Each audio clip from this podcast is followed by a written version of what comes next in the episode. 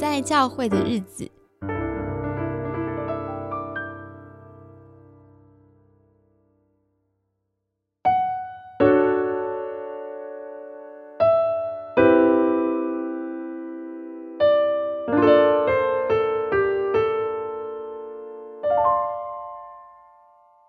性不只存在一个人的身上，一段关系里面，性甚至是在我们的社会之中，在结构里面。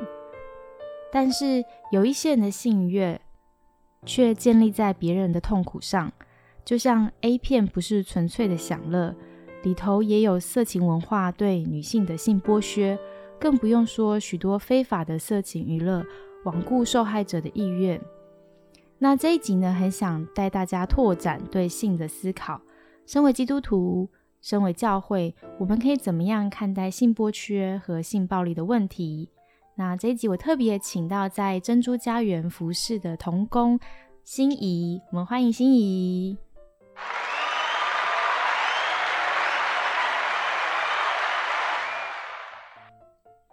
嗨，大家好，我是赵心怡，珍珠家园的童工。嗯，心怡今天是啊，不是第一次录 podcast 对吗？会紧张吗？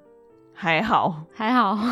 我们刚刚在开录前讨论了很多，觉得讨论这议题不容易，因为它牵涉到很多面向哈，不只是呃一个基督徒对于性工作者的想法，还会谈到我们个人对于可能社会结构议题的看法，还会谈到教会回应公共议题的这种不同的层面。所以希望我们可以谈的不太，嗯，不太艰深，是吗？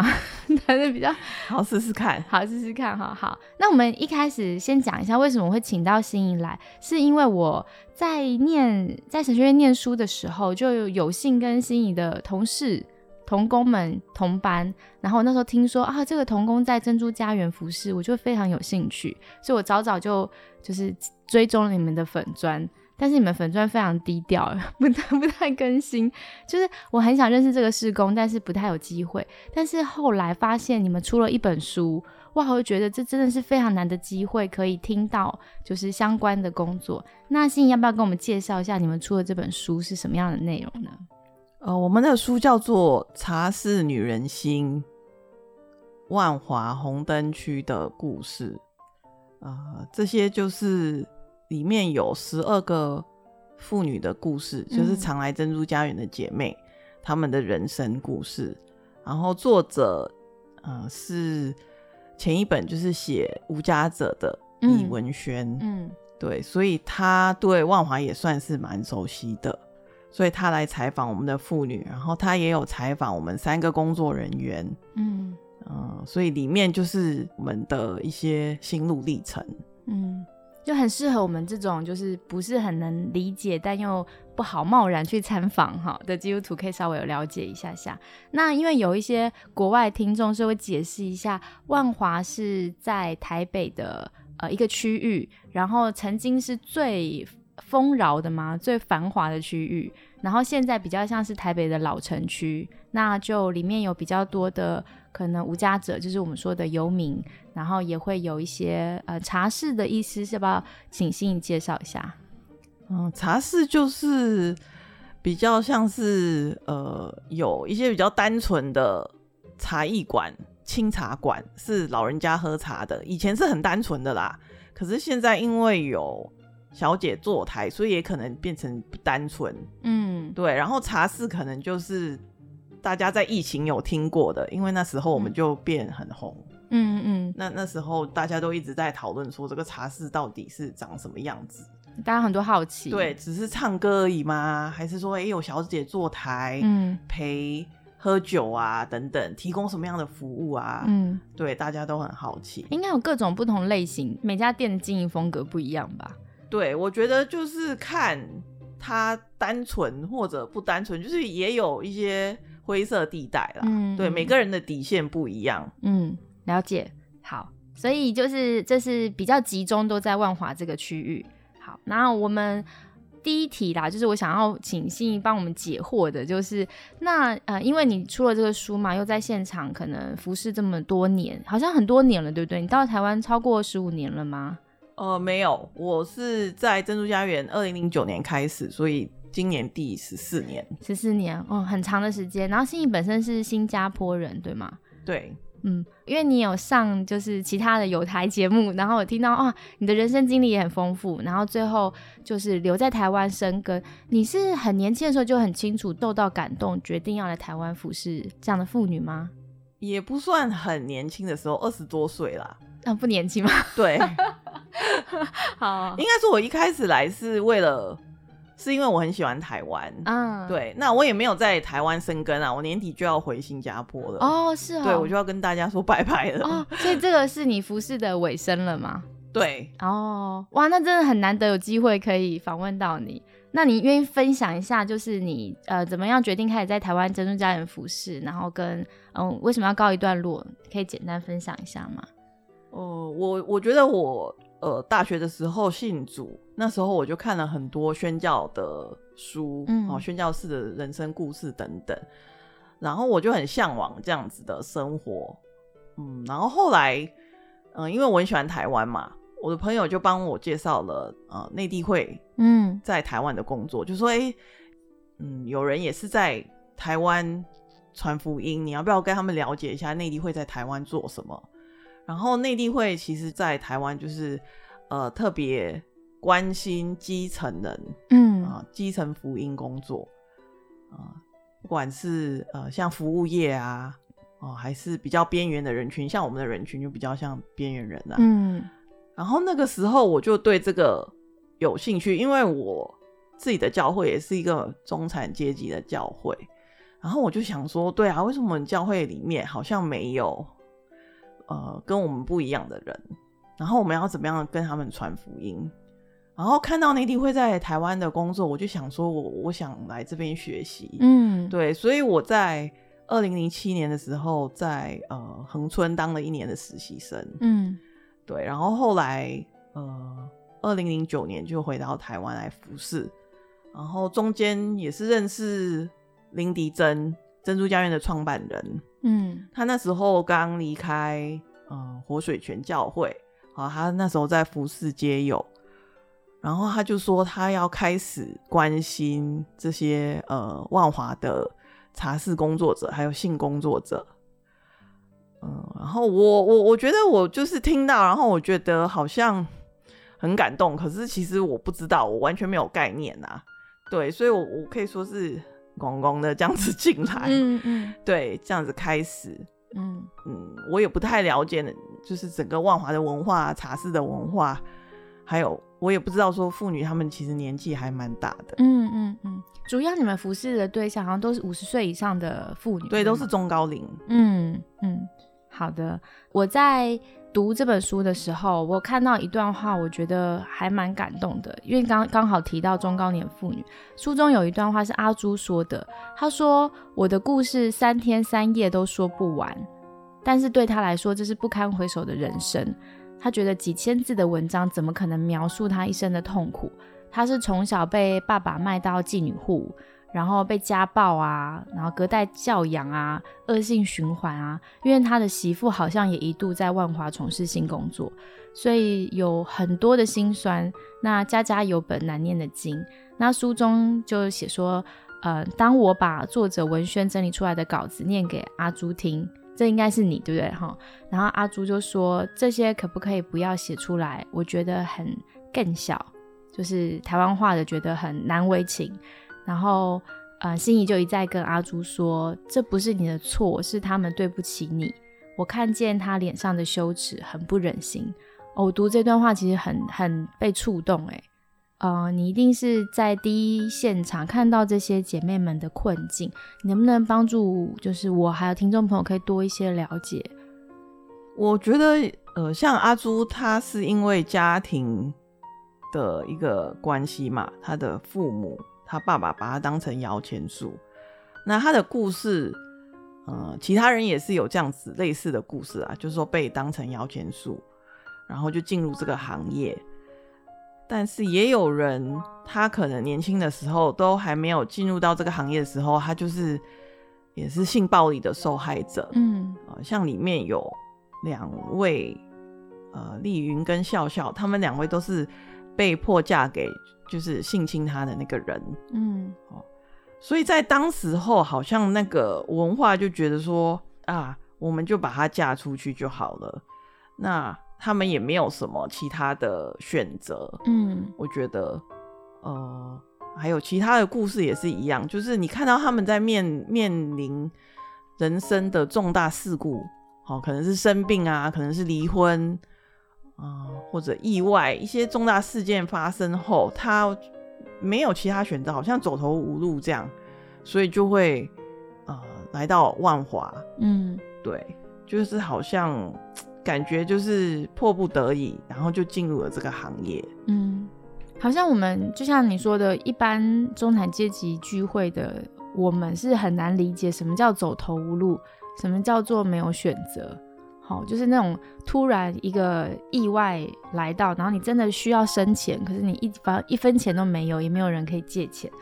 那真的好像最后不得已就只好选择这条路。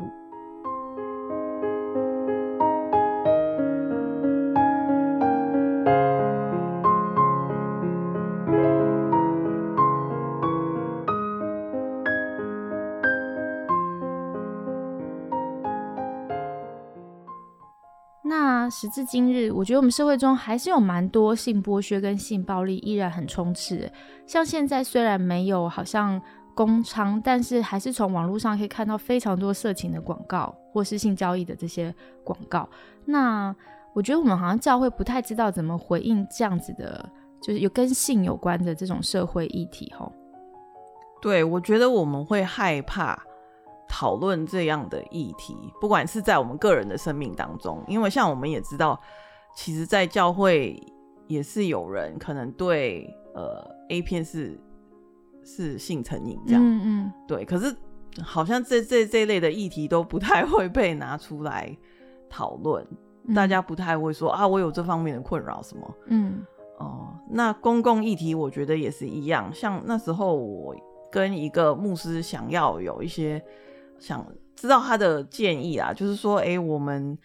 珍珠家园在这个议题上面，我们可以如何回应？嗯好，或者当人家问我们说，哎、你们对呃这个议题除罪化、啊，比如说性性交易除罪化这件事情，你们的呃立场是什么？哦，呃，当然那时候我只是想跟他了解一下，可是我发现说，啊、我们没有办法谈这个话题，因为对他来说，他觉得要出这本书就已经是很奇怪的一件事。嗯，为什么啊？怎么说？他会觉得说，你这本书的用意是什么？万一有人看了这本书，然后他就想要去万华消费，那你不是在好像助长人家犯罪吗？哦，哇，那是不是我们可能也许有听众朋友比较保守的也会有这个疑虑？哎，那 我们要介绍一下你为什么会想要出这本书？呃，一开始是单纯想说让他们让这些妇女哦，因为他们年纪越来越大了，嗯然后就是想要留下一个记录，嗯只是想记录他们的人生生命故事，因为我觉得，嗯、一般人很难想象他们是怎么来到万华，然后，嗯、为什么又那么难离开这个嗯行业？哦，好像一进来好像就很难离开。啊、我觉得我们没有办法想象，就是很多的呃条件，其实他们的条件也不是很好。嗯，所以一开始我只是想留下一个记录。呃，当然我也觉得说，呃，我们在教会哦、或者是大众，其实不太了解这个茶室文化。像在媒体里面，你看到的就是有些人就觉得说，哦，这只是老人的星巴克而已，就是很嗯单纯啊。嗯哦，有些人觉得是超级单纯这样，然后有些人又好像把它弄成，哦、很罪恶这样子哦，里面就是很肮脏啊，很什么什么，很龌龊啊。你看，就是我的意思说，就是那些报道都是两极化的。嗯那我希望呈现的就是让大家看到一个比较真实的面貌，嗯就是他们这些工作者在当中嗯，啊、呃他们的一些呃挑战是什么？就让他们自己来亲口说出他们的故事，不用加上其他媒体的渲染，这样子。对，嗯，所以你刚刚提到说跟长老想要聊一聊这个除罪化，发现很难聊哈，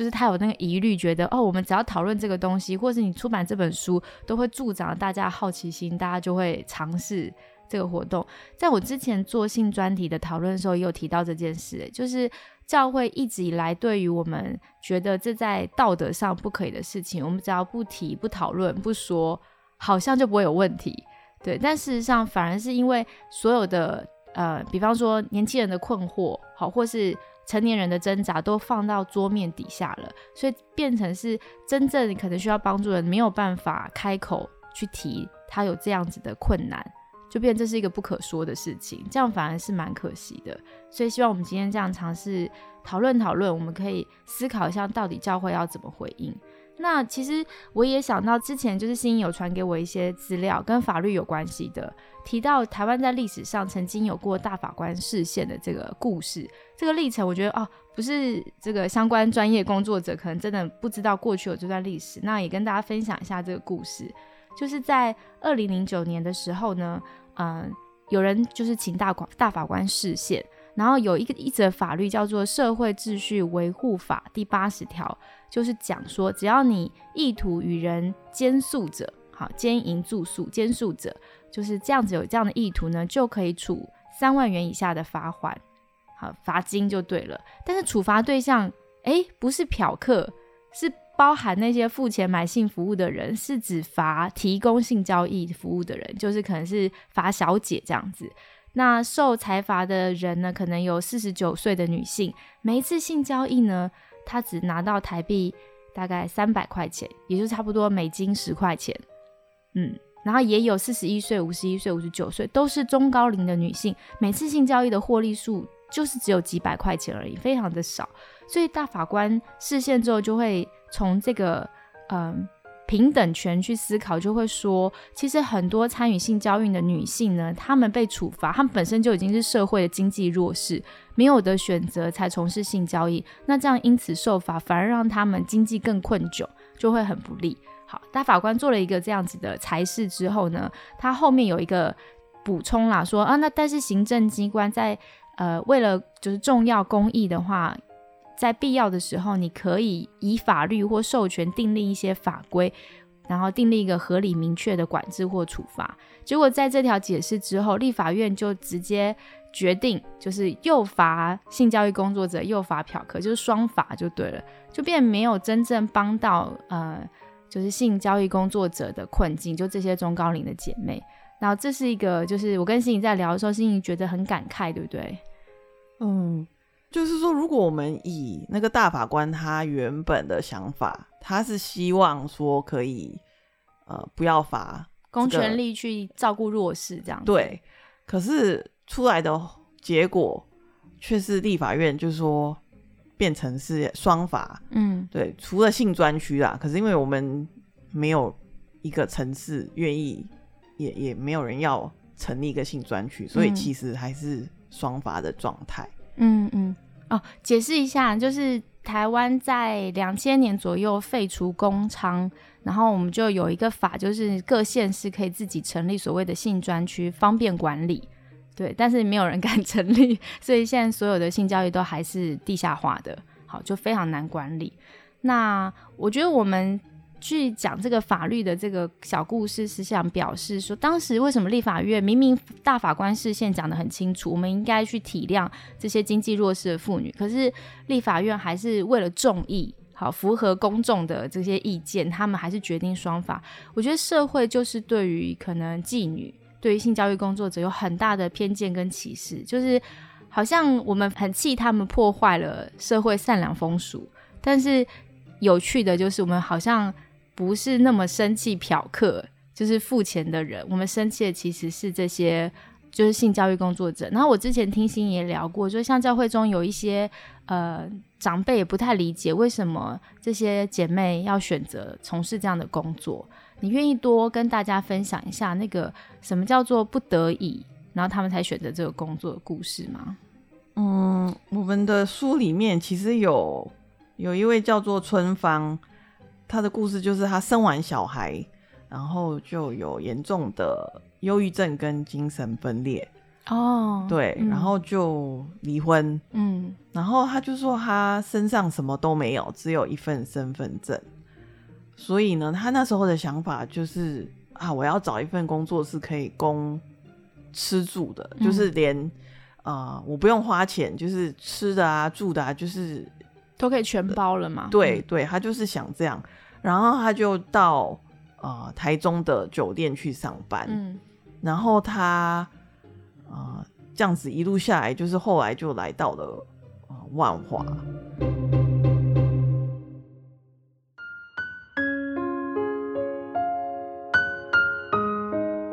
其实从事这种色情行业不是很容易。我之前有访问过朋友，就是他在这个产业工作，他有说其实是蛮现实的，除非你的外在条件很好。好，工作状况也很很跟很能跟客人应对往来，不然随着这个年华老去，还有姿色的问题，所谓年华老去，不是真的年纪很大，可能就只是不再那么年轻而已。你就必须收入一直减少，一直换到比较可能收入没有那么好状况的一些工作环境，所以是蛮漂泊的人生。嗯，就是我们书里面有一个养羊，他也是呃有做过很多的工作，嗯他有开过自己的公司，嗯，然后他也有去呃卖汽车，反正很多事情他都做过啦。然后后来呢，啊、他来到这个万华这个性产业，哦，他感觉到说他很认真，他那时候真的是很认真在拉保险啊，然后做直销啊，他就很认真，反正就是很想转转正业，，嗯。对，可是就就是好难哦、嗯，对，然后我看他真的很努力，然后后来呃才发现说，原来他是有那个注意力不足啊不集过中，过动症，嗯。所以其实他要去做，连他去做什么房务那种打扫的工作，好、这种繁琐的工作其实都不容易，对他来讲都很不容易。嗯。然后他呃面临的就是年纪越来越大嘛，然后嗯。他那时候又在一个地点，就是那个有一些黑道可能想要把他们赶出去啦，他们想占用那边的房间，所以他就莫名其妙被一个流氓打到手。裂掉，就是很嗯严重受伤啦。我觉得那时候他真的有被吓到，嗯，其实我们都有都有被吓到，就是嗯说怎么会突然间就被打，嗯莫名其妙。嗯然后感谢主，就是他后来呃因为疫情的关系啊、他就被迫离开万华，就是嗯回老家，嗯所以他现在有在做一些小吃。嗯对，看啊，听起来他好像还蛮开心的。嗯，对，就是他终于可以嗯 呃转业了，这样找到他可以应付的工作。嗯，我觉得，呃，如果大家有看一些电影的话，会特别介绍到有一些在社会边缘的人，他如果想要呃开创新的路，比方说找到不一样的工作，搬到不一样的地方去，其实对当事人来讲，有的时候很痛苦，因为他很没有安全感，而且也会对自己没有自信啊。你长期都知道，在社会眼光中自己是一个不能被说出口职业，不能被说出口身份，然后今天你要去求职，求职就要面临被拒绝。那大家找过工作应该都知道，那个被拒绝感觉是很难过。我精心准备，把自己就是展示开来，就对方说你不够好，不要用你。这个打击如果在呃打击一次两次，打击一百次的时候，真的对一个人的内心有很大的冲击。所以当他愿意要重新回到，比方说社会的一般工作的时候，然后很多都会从业务这种开始做起嘛，那业务也会经历到很多的拒绝，所以我觉得可以想见，转换工作真的不容易。那做小吃店这种服务业，也要别人肯给机会。如果年纪越大，转业就会越困难。嗯，如果已经超过六十岁的话，想要转换工作，好像就很不容易了。所以其实真的是身处在一个两难的困境当中，诶，既不想要做原来的工作，可能很辛苦嘛。然后我也听到你之前有跟我分享说，书中杨洋也说过说，呃，这种脱裤子的工作，有谁想要做？就是没有人愿意这么辛苦。就是这种工作，嗯、也有当事人描述是一种被糟蹋的感觉。所以，我想说，嗯，会想要改变的，但是那个改变其实是需要很多人帮忙，很多资源，有很多机会，才有机会可以有一些变化。好，我们继续延伸那个思考，就是到底个人跟教会要怎么样回应这种性剥削的问题？好，刚刚提到说，呃，有一些长老或长辈觉得这个好像不可以谈，那你觉得在年轻的这一代，我们思考这个问题的时候，我们可以做哪些思考呢？嗯，我觉得其实教会在一九八零年代、一九九零年代的时候，其实是有试图回应这样子的公共议题，因为那时候呃，大家很关心啊的是雏妓的问题嘛，然后他们就是未成年，然后有一些是啊人口贩卖，他是从原住民的部落，然后把它卖到。这个都市来，嗯，所以那时候就有呃华西街大游行，然后后来成立立新基金会，好，然后他们也很多的服务就是从这边开始。其实这些都是当时候教会回应公共议题的很正面的，嗯，啊，想要做一些事情，嗯。嗯，可是到了今天，好像我们在教会就比较不会谈这些事情，我们比较不能，好像关注这些议题，或者没有这个空间来讨论呐。嗯，怎么会突然有这样的转变呢？你觉得？嗯，我想那个时候因为是雏妓，他们是未成年的少女嘛，嗯，所以大家觉得这个是很明确，就是可以帮助的对象。我我想没有人会呃质疑，嗯，好，呃，可是到了成年性工作者，就有好像变成很很难，呃，很难去避免说，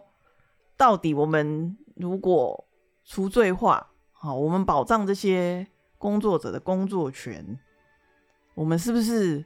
就是在鼓励人从事这个工作？嗯。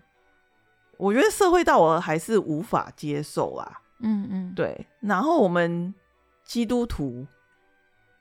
我们当然也不希望说性要成为一个工作，嗯，就是上帝创造性不是为了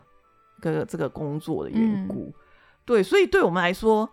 呃，要谈性工作权好像又很尴尬，嗯，对。所以就是不管怎么样，我们好像都不知道要怎么。谈这件事情，那呃，我很感谢，就是呃，大概十几年前在台神教书的赖信道老师啊，他是澳洲籍的呃牧师，也是在德国念神学的公共神学的老师，他就说，其实我们要了解为什么会有这些性工作者，哦，它是一个社会结构的一个问题嘛。他们背后一定是有很多社会结构的问题，我们要了解。我们可以做的是，可能我们觉得啊，基督徒不要去倡议这种很政治的东西，我们不敢碰。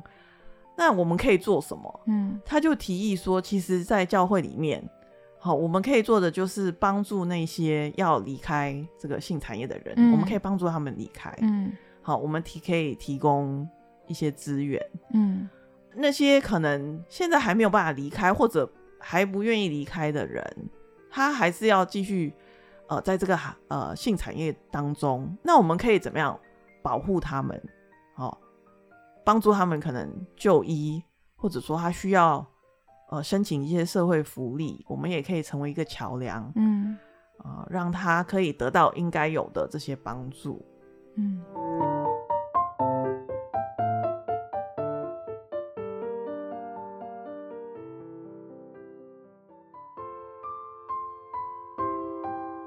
我可以举一点点实际的例子，让大家更能想象。比方说，我听过，呃，我在台东当心理师的朋友，他就是到部落去服务的。那部落他服务的蛮多的少女，就是呃，在部落会经验到性侵，对，而且可能是多人性侵这个问题。但是因为不知道是不是部落文化这方面，我不是很理解。他说他跟我讲过一个蛮惊悚故事，就是这个少女在房间。可以有别人经过他们家的客厅进到房间强暴这个女孩，再走出客厅，可是客厅有他的家人同在，就他的家人在，但家人不会跟这个施暴者撕破脸。那我就有问说为什么？他说其实有可能是有经济的元素，比方说这个进来的人是有权有势的人，在部落中，所以其实你很难抵抗。好，那这样的少女她可能这样子长大了，她对于呃。比方说哈，如果一个人经验这样子的性暴力，而且是长期的，他会损毁他的自我感跟人际关系能力。当然，更重要的是他不太可能读书了，因为他的大脑整个在这种压力下是呃很容易崩溃的哈，情绪很容易激动的，所以他书一定也难念得好，那就更难转换出路，那很容易在没有办法找到工作的状况下，就是。嗯，像我们前面提到的，我只能选择一个我唯一能活下去的方式。对女性来讲，可能就是性交易这方面。所以它这个结构就是，比方说包含它生长的环境，包含社政府有没有介入，或是他有没有求助的管道。好，怕家人可能不知道怎么求助，那这个少女她有没有办法知道她可以怎么样逃出这个地方？这些都可能是整体的，我觉得是层层的配套。那已经开始有一些。呃，尝试在做，但我们现在做还很少。就像我刚刚说，可能有心理师开始进入，然后开始会呃试着可能透过家访中心把一些受伤的孩子带离不健全的家庭，好尝这样做这样尝试。可是我也看见，就是其实它还很漫长，因为像这种受伤的儿童哦，他们到青少年的时候，真的很容易出现各种上瘾，就是我们这种一般人觉得好像是很偏差行为的症状。好，不管刚刚说上瘾啊、姿势打架，但这都是因为他内心的那个受伤的剧烈的情绪，他没有办法缓解，所以他只能找一些转移注意力的方式。这好像就是一个滚雪球，到后来为什么他人生一直掉落，没有人能接住，然后等他成为一个大人的时候，更不可能有机会或资源的时候，他就变成无路可走的状态。所以我觉得，如果我们越来越理解这种不管是好创伤的概念，然后理解这个社会结构的问题之后，教会就很难只站在一个很轻松的道德的角度说：“哎呀，你看你们这些作恶的人，好，你们这些就是妓女，你们是犯罪的人。”你就会理解他为什么不得不走上这条路。好像除了我们呃刷刷嘴皮子说他们很糟糕之外，也许教会可以做一些更踏实的事情。是那如果你想改变的话，我可以怎么帮助你？对，但确实我们的限制是，呃，因为我们教会真的都是比较是中产阶级，我们一般的生活其实蛮安定的，然后也都是乖乖的，所以我们不知道怎么跟这样子的弟兄姐妹相处，所以他们如果要信主，要进入一般教会也非常的困难哈。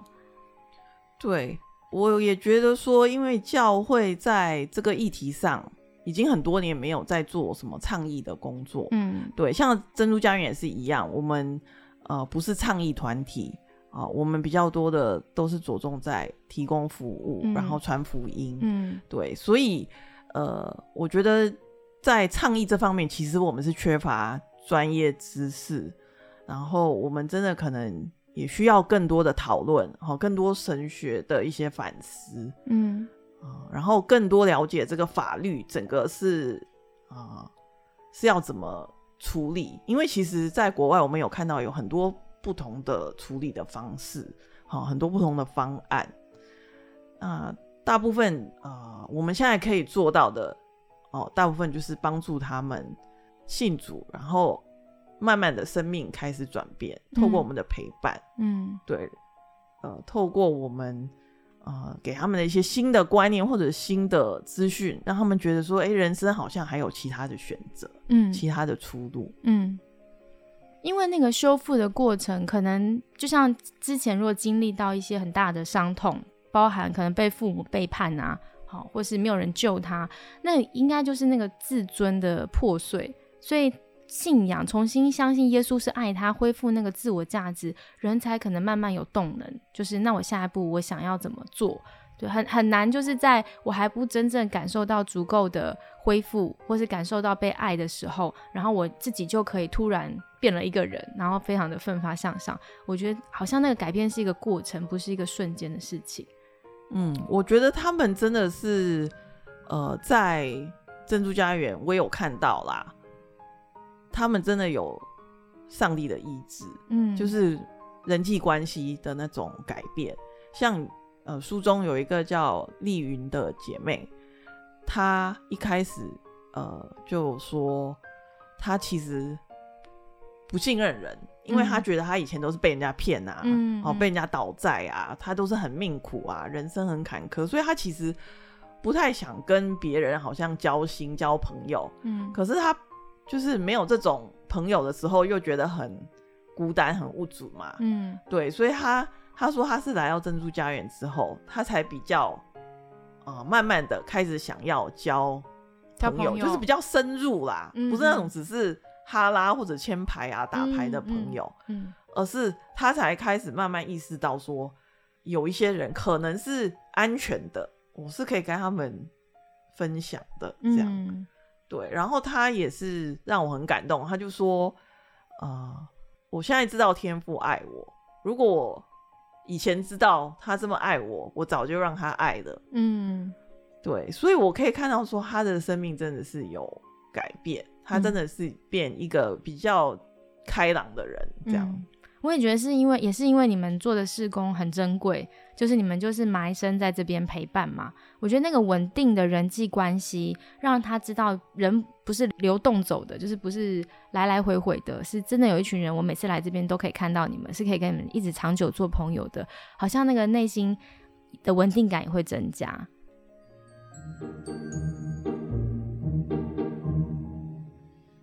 嗯，那我也想要聊一聊，就是我在书中有读到一段话，我觉得蛮有意思的，但我不是很明白。书中这段话写的是，透过这些故事，我们想要传达的，并不是这些姐妹的遭遇有多悲惨与可怜。记得当我到不同的地方分享珍珠家园的故事时，有时候听到那些反应，他们好可怜哦。老实说，“可怜”这两个字让我很反感，好像这是一个不平等的关系，我比你好。就我想问问心颖，当时是在什么样的想法写下这段文字的啊、我们有时候好像有一种优越感吧，嗯。就是我不知道背后算不算是一种呃骄傲，我觉得是不自觉啦。我们可能不觉得那个是骄傲，可是当我们在讲说哇这个人好可怜哦，可是嗯我其实如果我完全不了解这个人他背后的故事，我怎么可以下一个定论说他很可怜？嗯我的意思说，如果你真的认识他，好，那你可以说他很可怜。嗯像前几天有人就问我说，呃呃，在珍珠家园啊、呃你们怎么样训练这些志工？诶，万一我们讲错话，那个呃这些妇女好珍珠家园的姐妹是不是很脆弱？然后我就想说，这个脆弱，因为你读这本书，我相信你不会用脆弱这两个字来我觉得他们都是英雄哈，女英雄，对啊，他们是超级呃那个 survivor，对不对？嗯他们就是超级超有韧性的，怎么会用脆弱这两个字来形容他们？就是我们有很多想法，我们自以为是的想法。嗯，那我相信这些人都是好意啦，就是说他们呃会把自己的一些想法，然后可能放在这群人身上，因为不了解嘛，嗯对，所以就会有这样子的一些呃想法会出来。嗯，我在想，呃，你听你这样讲，我试着整理一下，就是好像是有一个分界线的，就是呃，比方说我们要同理别人，同理的时候，确实可能第一个引发的感受，我为什么想要听他的故事，是因为我同情他，我觉得他里碰到一些让我听了我觉得很伤心的事情，所以我想知道发生了什么事，但是不能只停在同情，就是我随着我嗯、请他说他的故事，然后我越多了解他之后。有的时候你会越来越觉得，其实发生在他身上的事情，他的反应，他怎么去应对这个危机，里面有很多很珍贵的故事在里面。那我听到越多，我就越不会站在一个比较像是高姿态，就是我来救你的心态。你比较像是敬佩，哇，你怎么走过这一些？而且如果我是你，我可能也走不过。我猜测不是说我们不能被引发同情的感觉，而是不能停在那边。然后我觉得这样子好像在那个爱邻舍的过程中，帮助那个被强盗打伤的这个商人，就是我们在那个过程中，我们还是会看到他这个人是谁，然后也许他伤好了，我们就可以成为朋友了，就是蛮平等的关系。我想这种心情应该心仪是非常有体会的，因为你现在就是他们的好朋友嘛。那希望下集的时候可以邀请你在节目开始的时候就跟我们分享一下，你跟他们做朋友的过程当中，你也在服侍他们的心情里面得到了什么样的收获，好吗？好，那我们就先跟听众朋友说拜拜喽。好，谢谢大家，拜拜拜